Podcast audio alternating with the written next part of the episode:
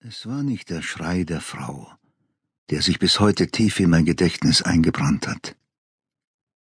Wer hätte noch einem Schrei besondere Beachtung geschenkt im Höllenlärm dieses Gemetzels?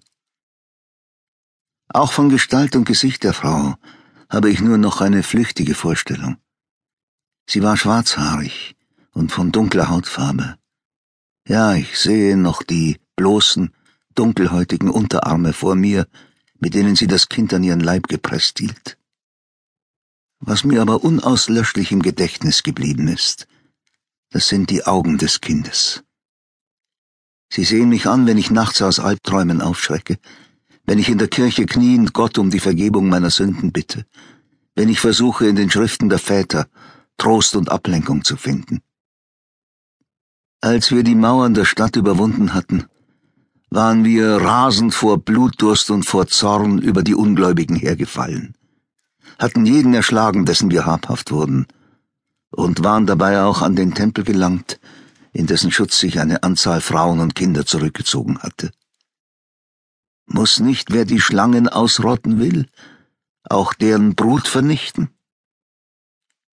Die paar alten Männer, die sich uns in den Weg gestellt hatten, waren schnell niedergemacht und dann drangen wir mit erhobenen Waffen auf die jammernden Weiber mit ihren Kindern ein. Dabei traf ich auf die Frau, die das Kind an sich gepresst hielt. Ich hörte ihren Schrei, dann drang ihr meine Klinge in den Hals, und sie verstummte. Wieder hob ich die Waffe. Da sah ich in die Augen des Kindes, große Augen mit dunkel leuchtender Iris, die meinen Blick einfingen und festhielten. Für einen kurzen Moment stand die Zeit still. Tief in mir rief eine Stimme, Tu es nicht. Aber es war zu spät. Die Klinge fuhr nieder, die Augen wurden glanzlos und trüb. Später, als wir uns von der Größe unseres Sieges überwältigt zu einem jubelnden Dankgottesdienst versammelt hatten, sah ich die Augen wieder vor mir. Ich hörte die innere Stimme immer wieder Warum, warum, warum wiederholen. Und ich glaubte, das vergossene Blut zu riechen. Doch ich wehrte mich mit aller Kraft und verschloss meine Sinne. Hatte ich nicht das Höchste und Edelste getan, was ein christlicher Ritter tun konnte? Die heiligen Stätten, an denen Christus gelebt und gelitten hatte, von den ungläubigen Hunden befreit. Darf die Kirche Krieg führen? Es hat immer Menschen gegeben, die sich so strikt an das Gebot Jesu Christi hielten, den Nächsten zu lieben, dass sie niemals zu den Waffen griffen, nicht einmal wenn es galt, ihr eigenes und das Leben ihrer Freunde und Verwandten zu schützen. Der bedeutendste mittelalterliche Missionar, der heilige Bonifatius, war solch ein Mensch. Er verbreitete im Gebiet des heutigen Deutschlands das Christentum.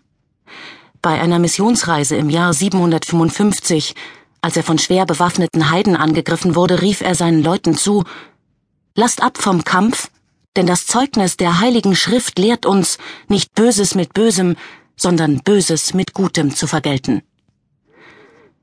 Daraufhin erlitten er und seine Gefährten den Märtyrertod.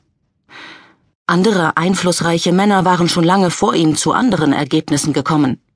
Der berühmte Kirchenlehrer Augustinus zum Beispiel hatte erklärt, dass der Krieg eine unvermeidliche Folge der Erbsünde sei, deretwegen Adam und Eva aus dem Paradies vertrieben wurden. Mit der Vertreibung aus dem Paradies sei auch das Böse in die Welt gekommen. Auch ein Christ dürfe also Krieg führen, wenn er dazu diene, das Böse zu bekämpfen oder ein Unrecht zu beseitigen.